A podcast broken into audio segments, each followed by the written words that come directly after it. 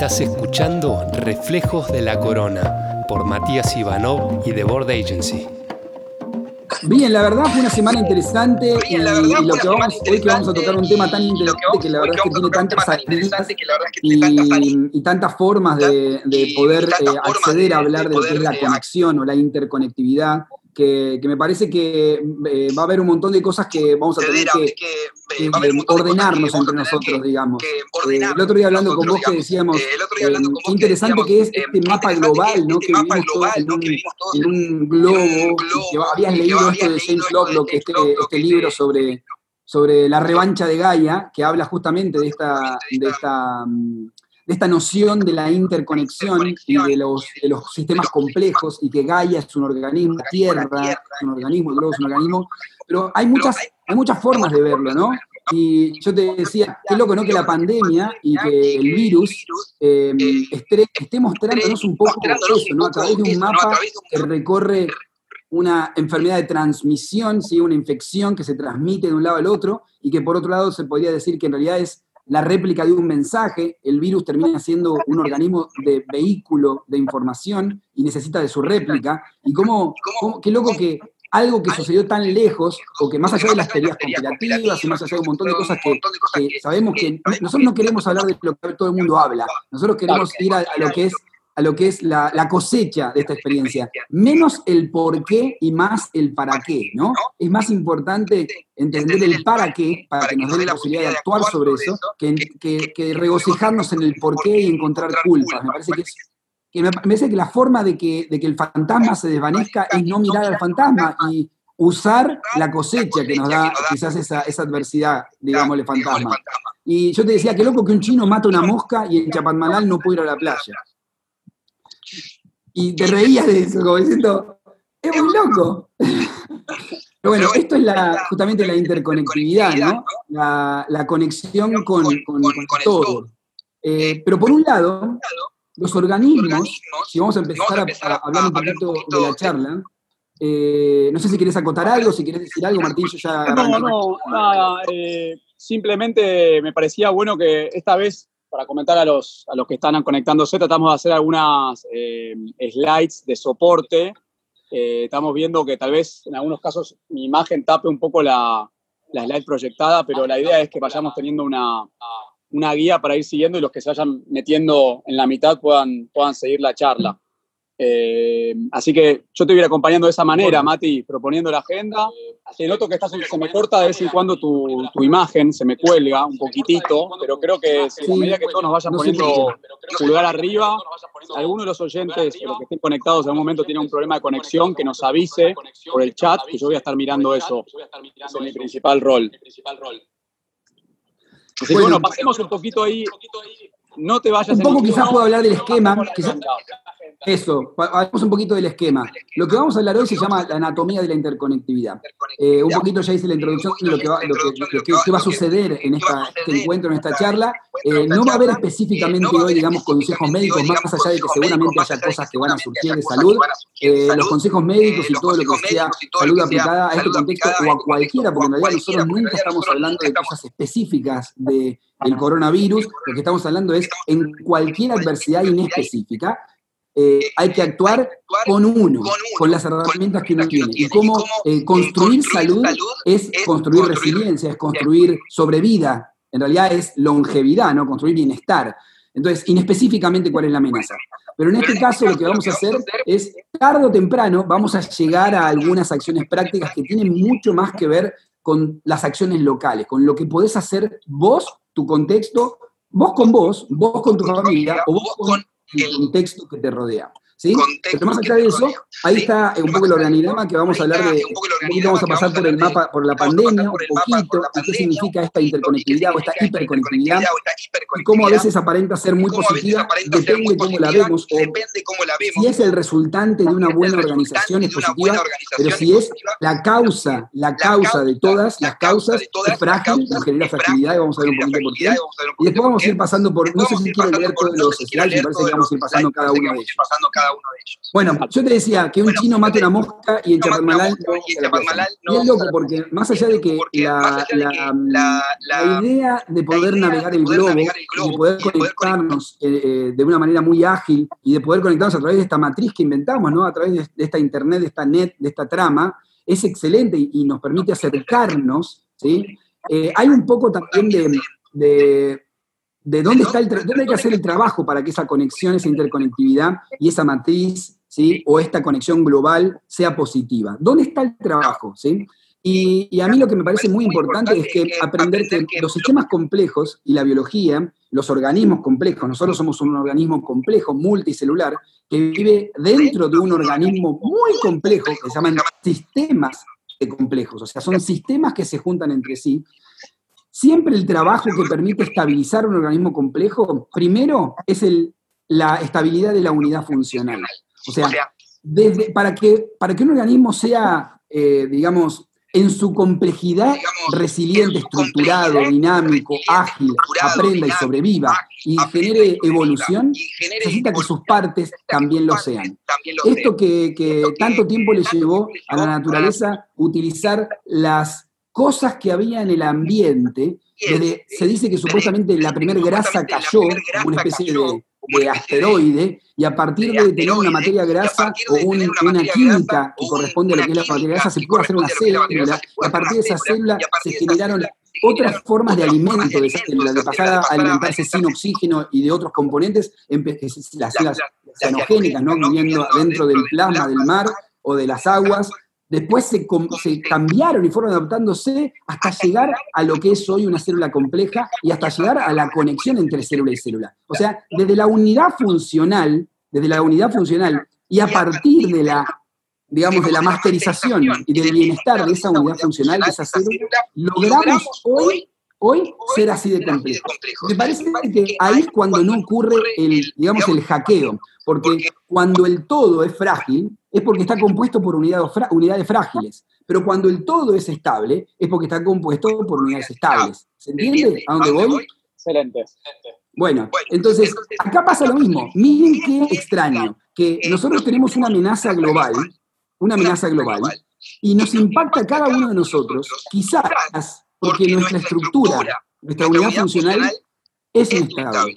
Porque nuestro territorio, ¿sí? o sea, nuestro organismo, no confiamos, perdón, o no estamos haciendo lo suficiente para nuestro organismo, o para nuestro organismo familia, o para nuestro organismo comunidad, o para nuestro organismo municipio, o provincia o región, como para que cualquier amenaza global tenga, obviamente que algunas, algunas líneas, algunas interfaces tengas que cortar o tengas que redefinir. Esto que íbamos a decir después, que, ¿qué significa esto de redefinir o reorientar o reorganizar la interconectividad? ¿no?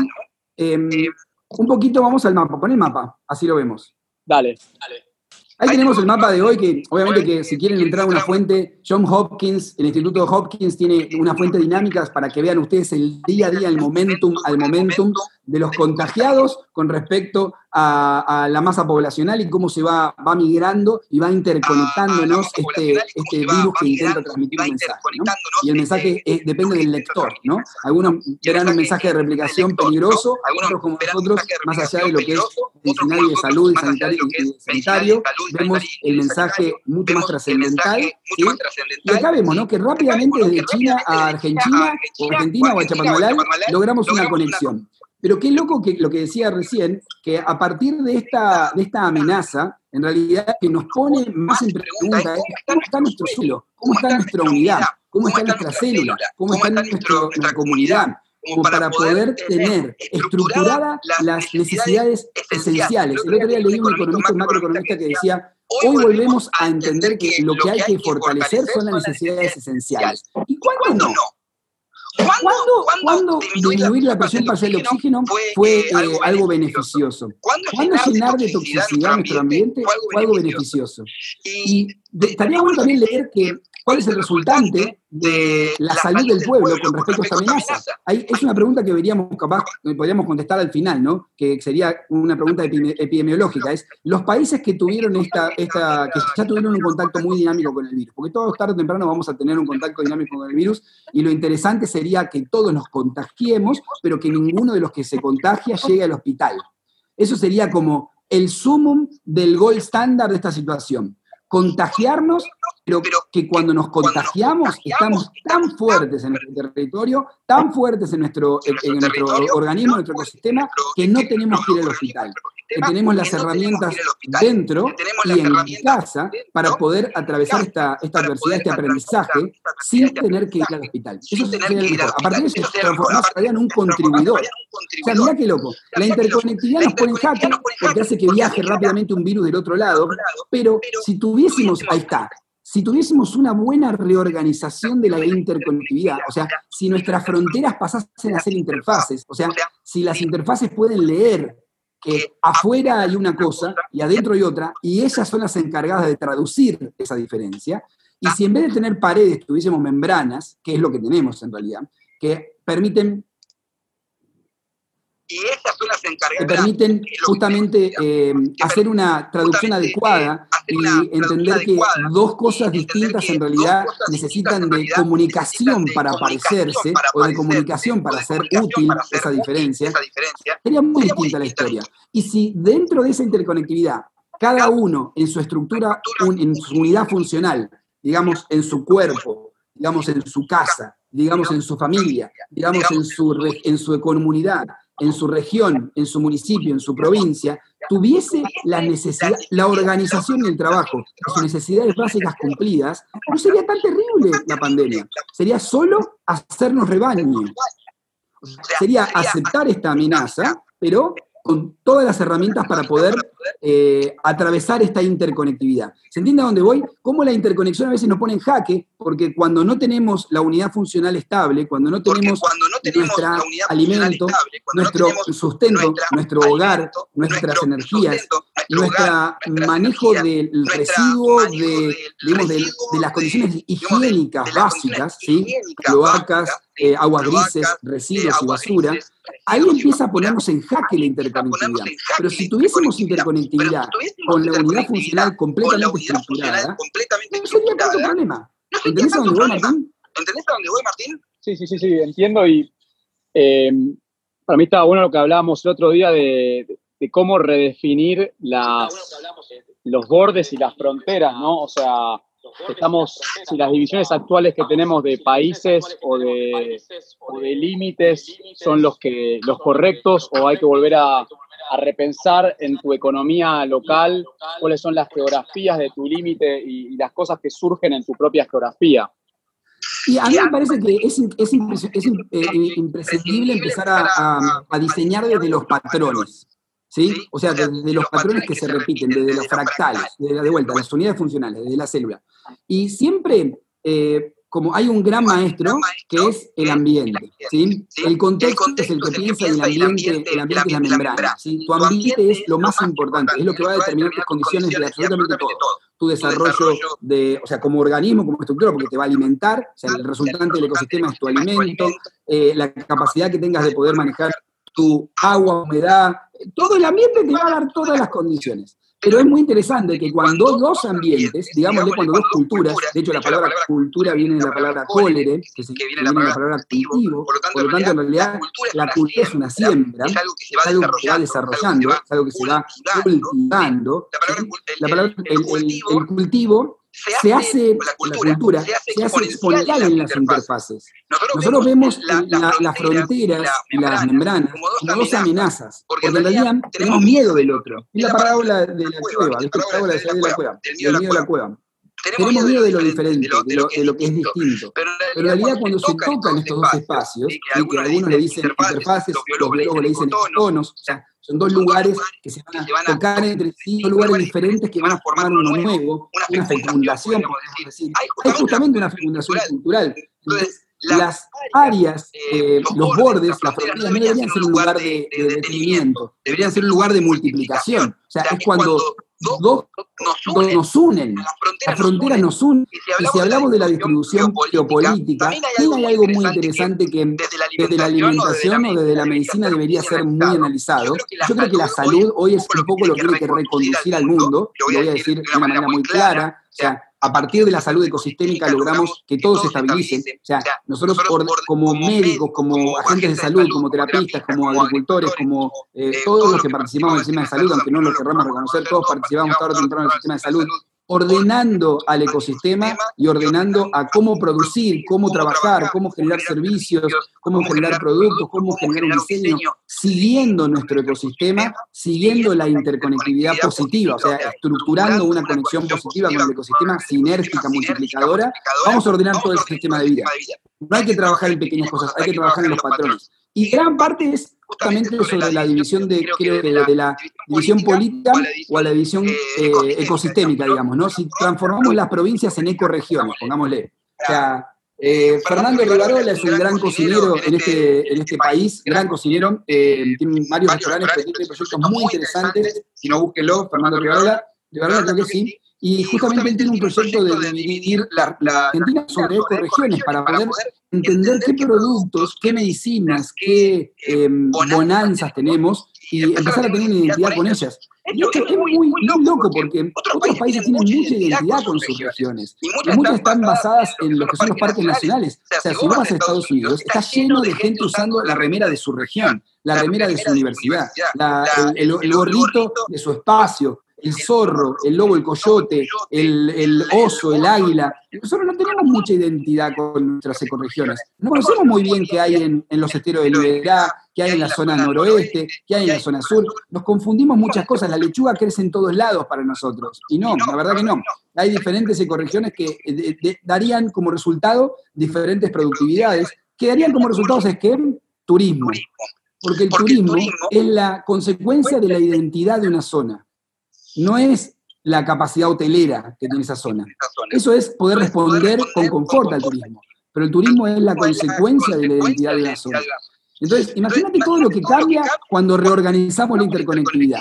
Cuando eh, desde un mapa, desde la observación de que somos un globo interconectado, trabajamos sobre nuestra unidad funcional, trabajamos sobre nuestra célula, digamos, sobre nuestro organismo. El virus, la verdad, es que se descompagina si trabajamos sobre nuestro organismo. Porque en realidad nosotros tenemos hoy la única forma de afrontar este virus es trabajando sobre la inmunidad innata, sobre la inmunidad nativa. ¿Sabés lo que es eso? ¿Sabés la diferencia? Sí, la habíamos hablado en el último encuentro, pero remarcala. ¿La, la habíamos hablado en el último encuentro, Miriam? Pero hablá, eh, remarcalo, Mati. Es un poco esto, ¿no? Nosotros hoy tenemos que trabajar sobre el virus, sobre lo local, sobre las acciones locales, porque ahí va a estar es un poco esto, Ahí va a estar nuestra. Porque ahí. A ver, pasá de, pasá de, de, slide. A ver, pasá de, pasá de, slide. Te mando directamente a las tres, a las cualidades. Sí, exacto. Hablando de la inmunidad nativa o innata, estamos hablando de las bases esenciales del funcionamiento de nuestra zona, de nuestra comunidad. Es lo mismo.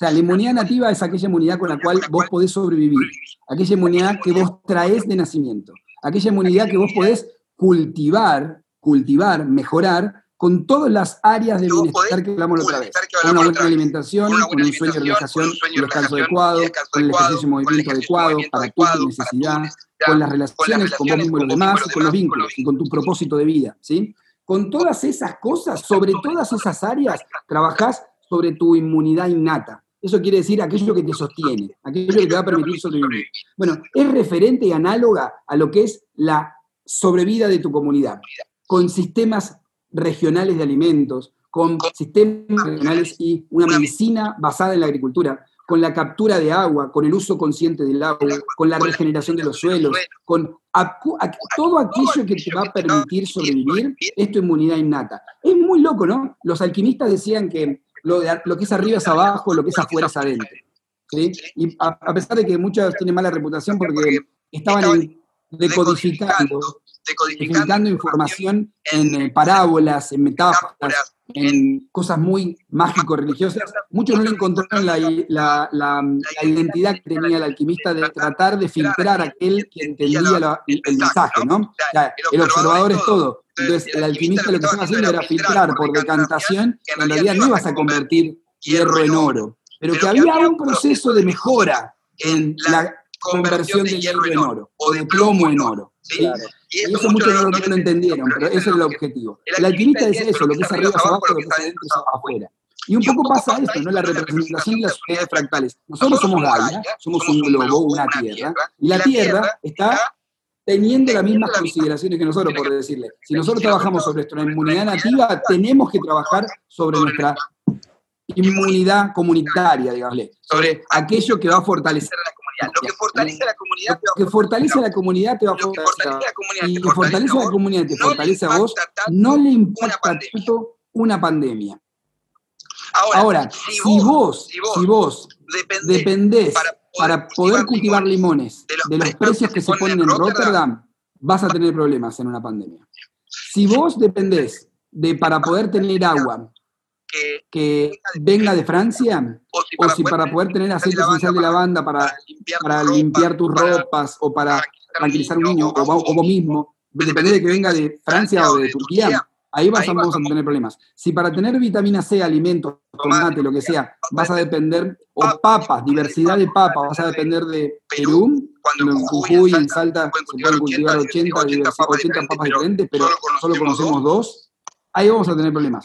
Si hay, hay, una, hay algo muy importante, que es, que es, estos tres factores. Por eso digo que las tres cualidades para el diseño antipandémico son estas tres cosas que en realidad no son para, para una antipandemia, son para toda la vida. Agilidad, contexto y resiliencia.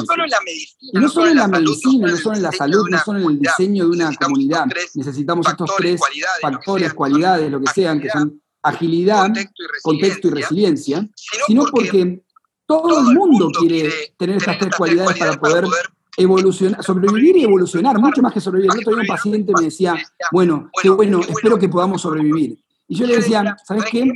Ahora estamos sobreviviendo. Espero que podamos evolucionar. Espero que podamos aprender de esto y cosechar esta experiencia. Entonces, esa es agilidad. O sea, la agilidad te da la posibilidad de, de sacar provecho de la circunstancia con flexibilidad aprendiendo de las circunstancias. En vez de frenar y quedarte obstaculizado, la circunstancia adversa te propone un baile para adaptarte, para ser flexible, y eso te hace ágil, eso te hace dinámico y te permite tomar decisiones correctas. Vos, vos lo sabés, eh, Mago, desde, el plano corporativo, del plano, eh, ¿cómo se llama?, de management, hoy las, las, eh, estas estos tratamientos, digamos, sobre la jerarquía del, del management y corporativa, que antes era muy vertical, muy jerárquica, ahora pasa a ser mucho más transversal y mucho más horizontal, necesita de nuevos esquemas de, formación de equipos y de acción por objetivos, de interacciones. Claramente. Y esto está justamente Agile Management, Scrum, son modelos hoy muy, muy, eh, muy, muy necesitados que hablan justamente de la agilidad, de hecho el nombre lo dice, ¿no? Agile Management. ¿Vos tenés algo para decir sobre eso? Que, lo que esos procesos, lo que también está pasando con esos procesos es que cada vez se están adaptando más a, la, a las dinámicas de, un proceso de desarrollo de, producto digital. O sea, vos tenés que ir iterando en tu gimnasia corporativa para ir eh, mejorando. No es que haces un proceso de ocho meses y llegas a un resultado final. Haces un avance de una semana, iterás, experimentás y volvés a juntarte la semana que viene, iterás. Eh, no, no es a procesos largos, sino son procesos cortos con mucho accountability o mucha comunicación entre el equipo y cada uno trabajando en forma independiente, pero juntándose semanalmente, ¿no?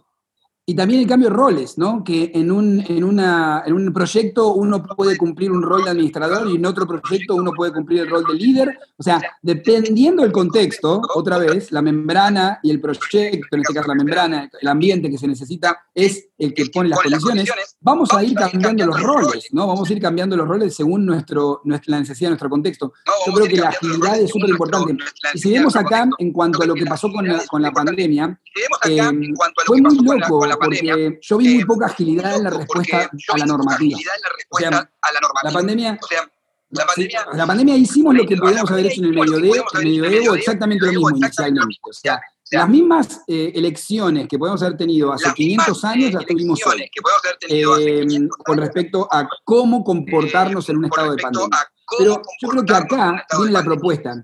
Así como, así como estoy proponiendo que de la misma forma se necesita para tener un organismo saludable, se necesita una comunidad saludable, y para poder trabajar sobre nuestro sistema nativo necesitamos que la comunidad trabaje sobre su sistema nativo, y pongámosle nativo con las condiciones básicas para poder atravesar una adversidad. Eso quiere decir claramente alimentos saludables, eso quiere decir agua, eso quiere decir vivienda, todas estas cosas que ya sabemos yo creo que también tiene que ver con la agilidad a la aplicación de la norma. O sea, yo te contaba que, por ejemplo, acá cuando aplicamos, cuando se aplicó la norma de la cuarentena, empezó a ver, más allá de que obviamente que hay un trabajo sobre muy complejo sobre el miedo y sobre la paranoia y todas estas cosas que no queremos hablar porque ya, o sea, ya están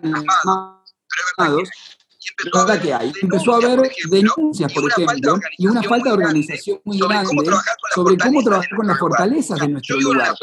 O en una zona donde eh, se puede acceder al pescado, se puede acceder a la carne, se puede acceder a la verdura de una manera muy rápida. Se puede acceder a, vinos, digamos, de una manera muy rápida.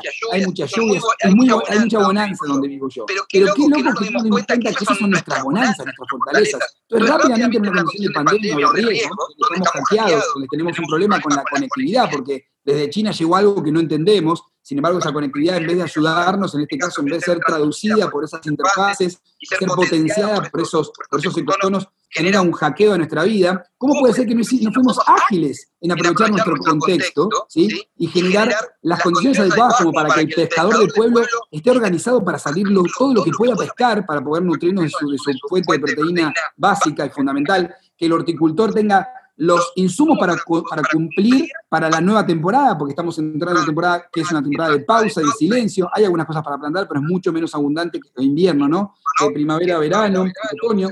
Entonces, ¿cómo puede ser que no nos hayamos eh, ordenado? Tenemos algo muy ventajoso, que es el mar, y lo que te da el bienestar del mar, y, la, esta condición de campo. No tenemos una densidad poblacional grande. ¿Cómo puede ser que no hayamos leído las capacidades intrínsecas de nuestro lugar y a ver cómo no fuimos ágiles para poder corresponder con la norma y ser muy taxativos en aplicarla y, a mandarle a hacer un acta al, pescador y que el pescador no pueda salir a pescar.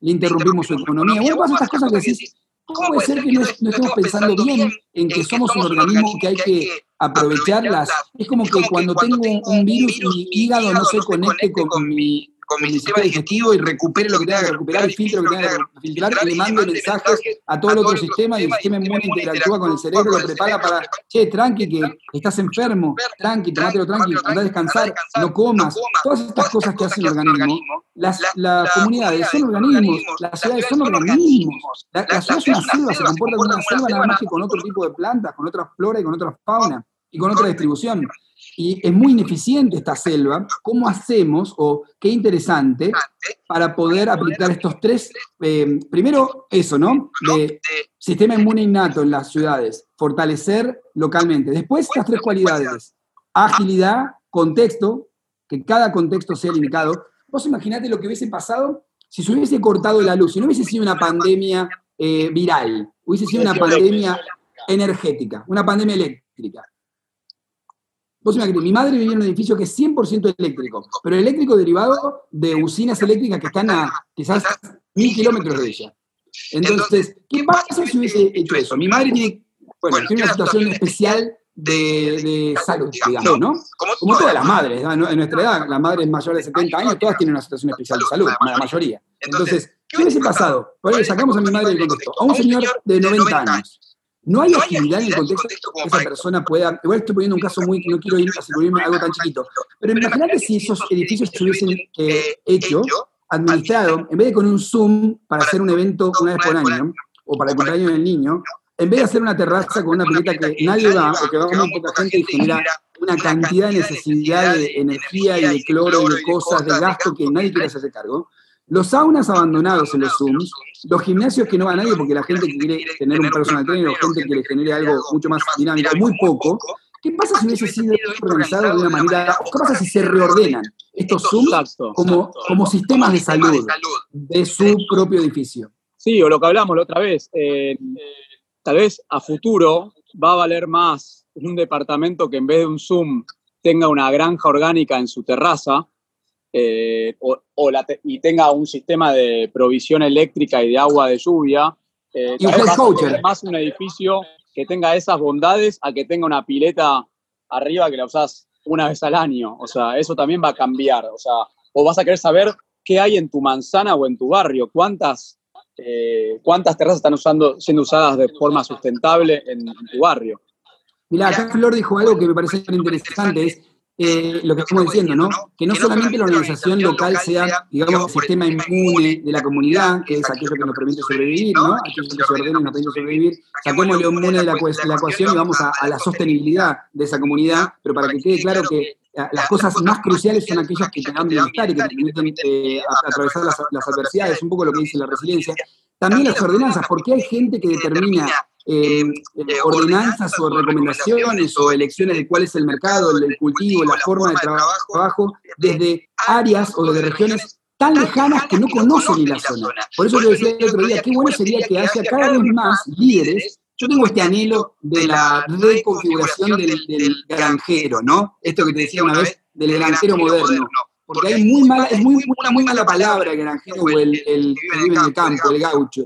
No, porque los gauchos digan malas palabras, hay una identidad o una identificación de que ellos van a sufrir, que las manos agotan, que es una zona muy dura. Habría que renovar esa identidad, ¿no? Hay mucha tecnología, hay, mucha, mucha, hay, mucho para poder transformar esa, esa identidad de granjero en, una, un granjero moderno, ¿no? En un granjero que la pasa bien, digamos, ¿no? Que tiene una vida, una vida saludable, que no solo está anhelando con la luna sola y mira a su perro ir y dice son cosas que pasan, sino que haya otras historias que contar también, ¿no? Y, no, solamente en el campo, ¿no? La, creación de comida y la creación de, productos naturales no solamente sucede, el granjero no solamente tiene que estar en, el, la granja no solamente es el campo y en las afueras, sino también se puede empezar a hacer en la y bueno, estas, estas tres variables, estas tres cualidades que me parece son fundamentales para cualquier contexto, pero para una pandemia fundamentales, y no se hacen en el momento de la pandemia, esa es la tristeza, se hacen mucho antes que la pandemia llegue o que la amenaza llegue.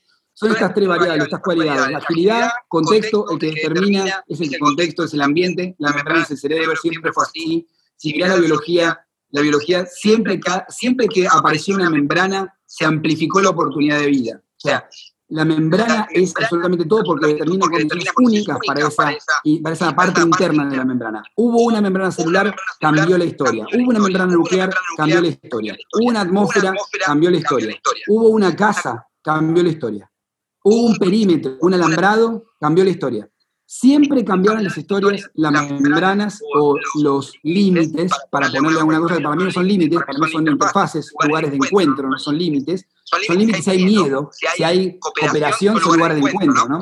Imagínate lo que te potencias con un vecino que tenés que puedes trabajar en conjunto. Es infinita la potencia que tiene la cooperación. Eh, si hay miedo, hay límites porque hay competencia, hay escasez. Pero bueno, más allá de eso, me parece que son fundamentales. Más teniendo en cuenta hoy que sabemos que la la, em, el foco está en el alimento, porque sabemos que en una, en una berenjena hay más complejidad química que en toda la farmacopedia del mundo. O sea, es la verdad. En, una, en, lo botánico hay tanta complejidad, tanta complejidad que no sabemos administrar porque nos han enseñado en la Facultad de Medicina que los mecanismos son, son lo importante. O sea, vos te tomás una pastilla que te inhibe una enzima, sin embargo, la cascada multiplicadora de posibilidades sobre esa inhibición de la enzima no la conocemos, o le llamamos efectos adversos, pero tampoco lo conocemos muy bien. Ahora, cuando vos le decís a un médico que una cosa le va a tocar el hígado, le va a tocar la cabeza, le va a tocar el riñón, le va a ajustar eh, un montón de sistemas, me parece extraño, me parece muy raro, porque estamos acostumbrados a la potencia del mecanismo, de inhibir un mecanismo. Potencia, comprimido, es la palabra. En vez de abarcar, integrar, comprimimos. No estoy diciendo que está mal, ¿eh? estoy diciendo que hay otras cosas por hacer. Yo no quiero esta dicotomía del lo que dice él es, porque está de acuerdo con un lado y no está de acuerdo con el otro. No, no, si yo hablo de un lado no quiere decir que no estoy de acuerdo con el otro. Quiere decir que la integración me parece que está buenísima. Y en estas tres cualidades está un poco la necesidad de integración. Pero quiero ir un poco, no me quiero ir tan lejos, me parece que, digamos, lo que queremos, decir es que la interconectividad es completa, ¿sí? que la pandemia nos muestra una interconectividad, tanto que si un chino mata una mosca en Chapandalán no podemos ir a la playa, pero que cuando la unidad funcional, cuando, el organismo, cuando la comunidad, cuando la familia, cuando la comunidad, cuando el municipio, cuando la región, cuando la provincia, cuando el país tienen las, eh, las cosas esenciales estructuradas, no es, tan, importante porque la inmunidad innata está activa, porque la comunidad innatamente puede sobrevivir. ¿Se entiende? Esto me parece muy importante. Entonces, pasemos al próximo, a la próxima Acá, la era biomimética. A ver, ¿por dónde empezás? Tomate un trago. Y bueno, un poco venimos, un poco venimos de arriba. Vieron que hubo un montón de eras, ¿no? La era de la revolución agricultural primero, a partir de que empezamos a, manipular, a manejar y a conducir los cultivos, en vez de pasamos a ser recolectores, cazadores y cazadores a ser agricultores, esa es la primera revolución, la revolución verde, digamos. Después vino la revolución industrial, en la cual nos basamos en líneas, porque lo importante era la productividad, claramente, ¿sí? acostumbrados a lo lineal, lo dice Flor, también la vamos a invitar a Flor. Dentro de poco, eh, acostumbrados a lo lineal, porque, porque lo importante era la productividad, era la agilidad, pero no, esa linealidad quedaba así, terminaba el producto y es, ah, y ahora, o sea, yo saco el producto de la calle y ya no me interesa qué pasa con el producto. No me hago más cargo de que ese producto tiene una trazabilidad, llega a algún lado. En la, en la revolución industrial se enfocaron en la tecnología aplicada a la productividad. Después viene la revolución tecnológica, digamos, ¿sí? que es la, la, que empieza la tecnología a empezar a, cambiar nuestro estilo de vida. Después pongamos que tiene una revolución digital, que yo creo que es más internet, más la revolución de la conexión eh, la trama, que específicamente una tecnología, más allá de que es una tecnología, el impacto fue mucho más grande que la tecnología en sí. Eh, y ahora, yo creo que esta, más allá de que muchos están tratando de conducir la era a la era robótica o de la inteligencia artificial, que yo no estoy totalmente en desacuerdo. Yo creo que una era de tecnología a otra era de tecnología no es un avance, ¿sí? aunque sea una tecnología más compleja, es un upgrade de la tecnología, pero no hay, no hay una ruptura, no hay una ruptura completa. Y me parece que es para, para poder continuar con la, con la propagación de un sistema, con la venta de productos, con la regeneración de un sistema y no cortarlo, y que no se corte pero, que no se corte. Pero, pero yo creo que estamos llegando tarde o temprano a la era de la biomímesis, que está un poco, hay un poco de biomímesis. Yo tuve, la suerte de ir al Congreso Nacional de Medio Ambiente en Madrid el año pasado, en el otro, y hubo toda una, se plasmó toda la biomímesis. Estaba todo el, todo el Congreso de Medio Ambiente estaba basado en la biomímesis, se podría decir, de, muchos, lados. Pero hoy la biomímesis es la, la representación de la naturaleza como inspiración de diseño para poder subyacer las necesidades del hombre en consonancia con la regeneración de los ecosistemas. Si me pidas que lo repito eso de vuelta, no lo puedo repetir. Imitar a la naturaleza. Imitar a la naturaleza. Exacto. Es la, imitar a la naturaleza. No porque la naturaleza es linda, hay que conservarla. Porque es el sistema más eficiente, porque es un sistema que no se compromete, voy a decir algo, la naturaleza no se compromete con su emoción, se compromete con su aprendizaje. Tiene más compromiso con el aprendizaje que con la emoción. Porque no sufre por morir. Se pone al servicio a través de la muerte. Porque la muerte para ella es solamente una degradación. Y a partir de ahí hay una regeneración. Entonces, y también como sistema de diseño. La naturaleza tiene una forma de diseñar de, que tiene esas tres cualidades. Tiene la cualidad de ser contextual, tiene la cualidad de ser resiliente. Resiliente quiere decir que sobrevive bien parada como un gato. Cae mal, o sea, cae en una caída riesgosa, pero cae bien parado. Cae, de alguna manera sobrevive esa, a, esa, a esa caída. Y de una manera muy digamos, eh, eficiente, porque aprende de la caída, no solamente sobrevive, aprende. Y es flexible porque es ágil, tiene la capacidad de adaptarse a cualquier contexto. De hecho, no le interesa mucho el error, eh, le interesa la, corrección. Está preparada para equivocarse. La naturaleza no sabe hasta que sabe. No sabe hasta que aprende. Entonces, la biomímesis es un poco, también como sistema de diseño, la naturaleza diseña en forma con diversidad, requiere de diversidad para aprenderse a sí misma, porque está hecha para compartirse. A través de compartir se aprende de la interacción de estas interfaces, pero nunca va a ponerse en jaque. Siempre va a fortalecer las unidades funcionales para que esas unidades funcionales, células, comunas, países, como quieras verlo, organismos, células, comunes, países, como quieras verlo desde más chiquito a más grande, siempre va a apostar para la estabilidad de la unidad funcional, para que esa unidad funcional estabilice el todo nunca va a priorizar la exportación, mal dicho, no estoy en contra de la exportación, pero nunca va, a priorizar la exportación para la, a través de la, del consumo de sus propios recursos. Siempre va a exportar de última aquello que puede agregarle valor y aquello que pueda mostrar su identidad, pero nunca va a destruir la usina energética para poder eh, sostener la interacción con otra célula. O sea, nunca va a destruir su mitocondria con tal de sostener una relación con otra célula.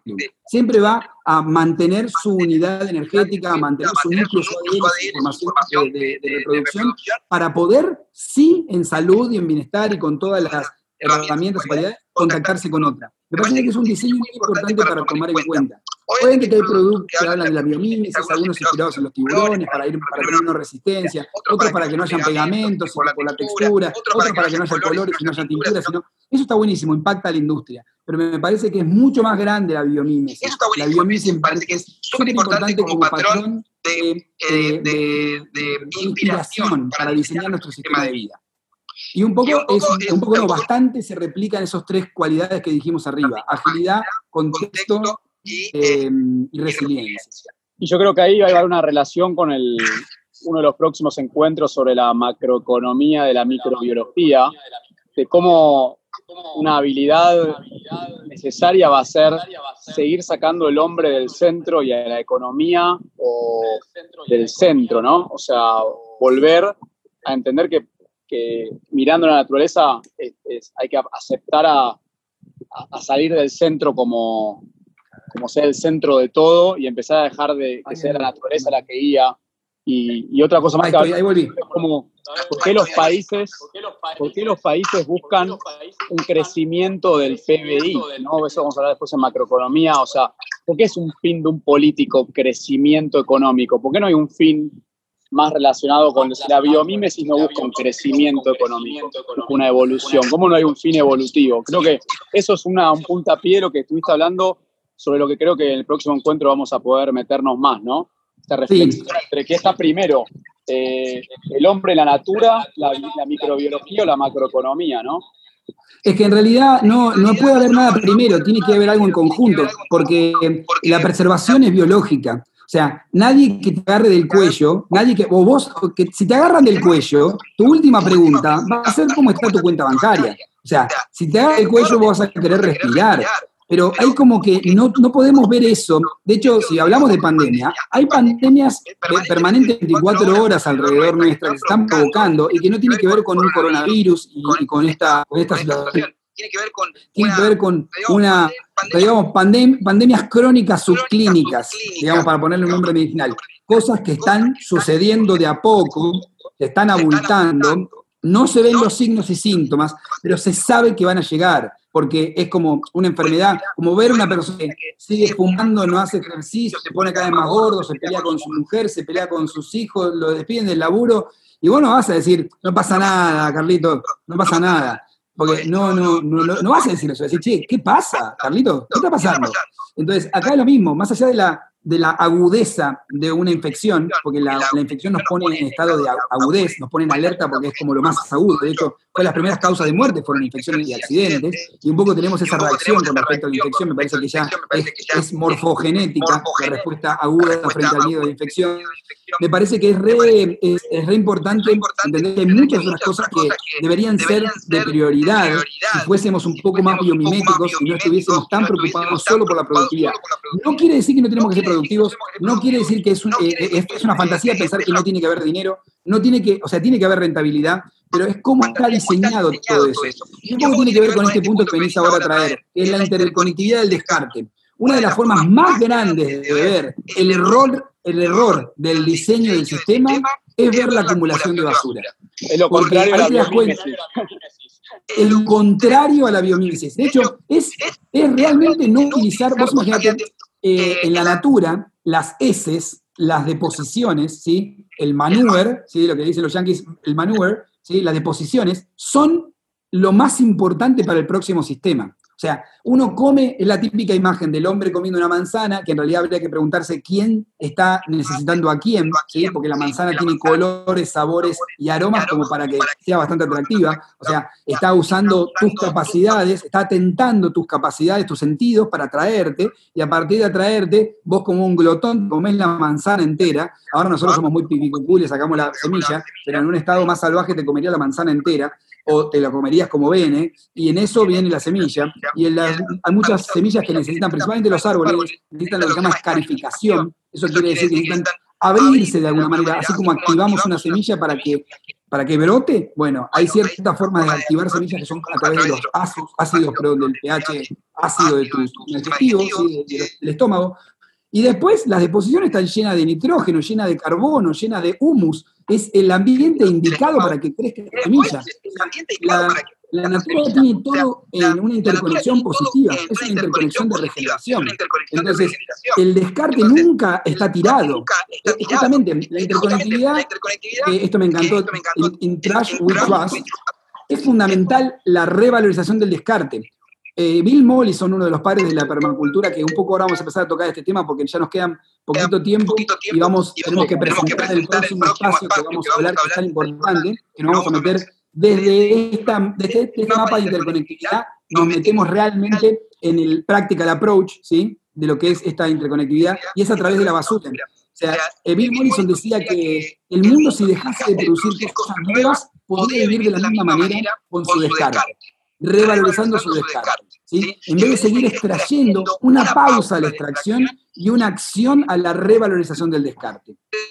Eh, hay algo que yo quiero hablar de acá rapidito. Es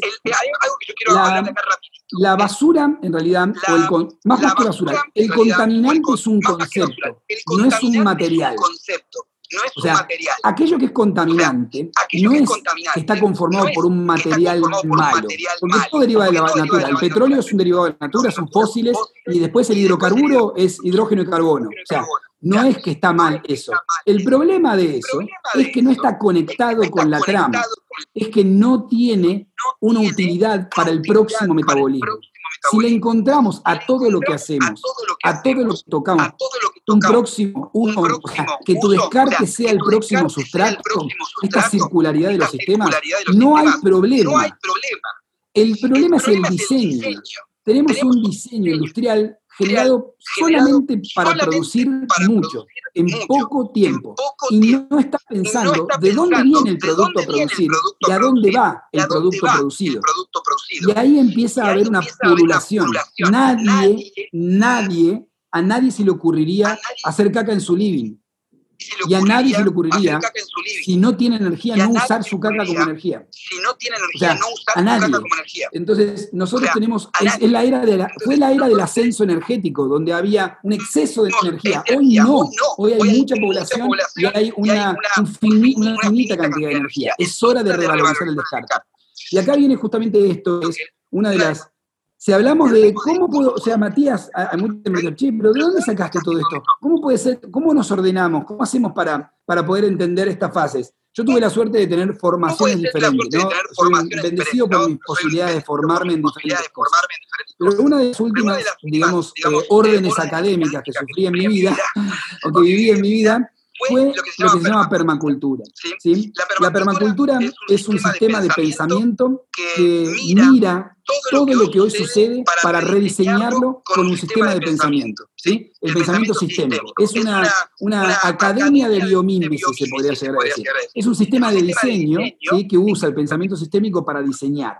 No la inventó nadie la ordenó alguien. Un conjunto de personas ordenaron todo lo que sucede en la naturaleza, todo lo que sucedió en todas las comunidades ancestrales, las pusieron en un mapa y hicieron ética y principio. Y no me quiero meter en esto porque justamente ahora, Maguito, después de esta charla vamos a entrar en un Zoom que el Zoom va a ser más, quizás más íntimo, quizás no, si quieren venir todos, vengan todos, eh, pero lo que vamos a hacer es presentar, porque esto no termina acá, esto fue una, charla inspiracional de la interconectividad y de todo esto que sucede, de trazar una anatomía funcional a esta interconectividad, pero en realidad el objetivo de esta charla es que conozcamos a alguien que se dedica específicamente a resolver estas intríngulis en los lugares más complejos, que son las ciudades, ¿sí? Sabemos que en el campo quizás hay una abundancia, aunque esté mal organizado, hay una abundancia de recursos, hay pasto, hay madera, depende del lugar, pero generalmente es más fácil ordenar la, comunidad en un campo, o en una zona rural, en una zona periurbana. Menos gente, más espacio, más recursos, biológico. En una, en una ciudad hay mucha competencia por el recurso, de todo punto de vista, mucha gente, y complejidad en su organización, o mala organización. Es como, es una real, compleja selva que hace que las partes sean muy difíciles de diferenciar para reordenarse. Pero viste como cuando uno está en un samba, hay que mirar un punto fijo, para no caerse en el samba cuando vas al medio, tenés que mirar un punto fijo afuera. Si mirás el samba, te caes. Entonces, si mirás la complejidad, te caes. Si empezás a mirar un punto fijo, punto por punto, y reordenás eso, punto por punto, podés bailar en el samba. ¿Se entiende? Entonces, ah, esto es lo que queríamos decir. Vamos a hablar hoy, con, en el Zoom vamos a hablar de una, de una especialista en lo que decimos ahí Act Local, Think Global, porque en realidad actuar localmente es actuar sobre tu sistema inmune nativo. Hoy lo que pasa es exactamente lo mismo que pasa afuera que pasa adentro. Para poder sobrevivir y sobrellevar cualquier adversidad, que en este caso es una pandemia, pero es cualquier adversidad, tenemos que actuar primero sobre lo innato, sobre aquello que nos compone, nuestra musculatura, nuestro descanso de relajación, nuestro alimento, nuestro sistema inmune nativo, en este caso es en específico para poder eh, atravesar la adversidad hasta que, hasta que llega la tecnología, hasta que, hasta que llega la, digamos, la capacidad, la cualidad, el exceso, el, remanente, no sé cómo decirlo, la abundancia, eso, hasta que llega la abundancia. Ah, trabajemos sobre nuestra capacidad innata. Lo mismo eso en la comunidad. Trabajemos localmente, en, la unidad funcional, en la comuna funcional, para tener una adecuada, una adecuada intervención o interconexión global. Esta, esta, frase de actuar localmente para tener un impacto global es exactamente eso.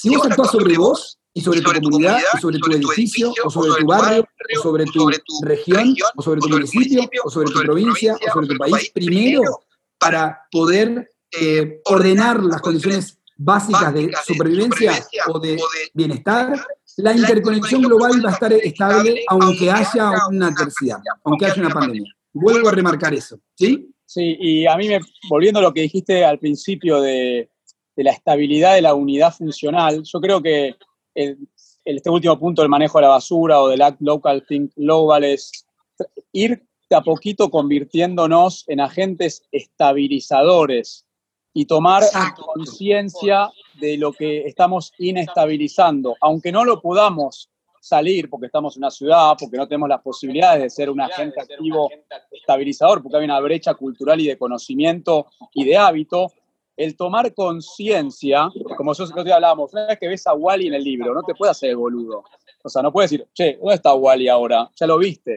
Entonces, creo que lo que también, eh, lo que yo busco cuando hablo con vos, me parece que lo que estamos buscando con este, este programa es ir generando conciencia de qué es estabilizador y qué es inestabilizador en la unidad funcional global, pero en tu casa, en tu familia. Eh, o con vos, con tu organismo. o con tu organismo también, con tu organismo lo mismo. Yo creo que eso es como una, volver a lo que nombraste al principio, me lo anoté y justo volviste vos con este punto. Bueno, por eso ahora en el, en el Zoom los invitamos, vamos a presentar a Luz de Lorenzini, que es, eh, una horticultora, una permacultora, permacultora de raíz. Es una persona que tiene un compromiso muy grande con lo que es el alimento y la sostenibilidad. Ha trabajado en el Ministerio, en, el Departamento de Protección Ambiental, ha hecho realmente un montón de cosas interesantísimas en la ciudad que es muy complejo hacer, como por ejemplo hacer, hacer eh, ¿cómo se llama?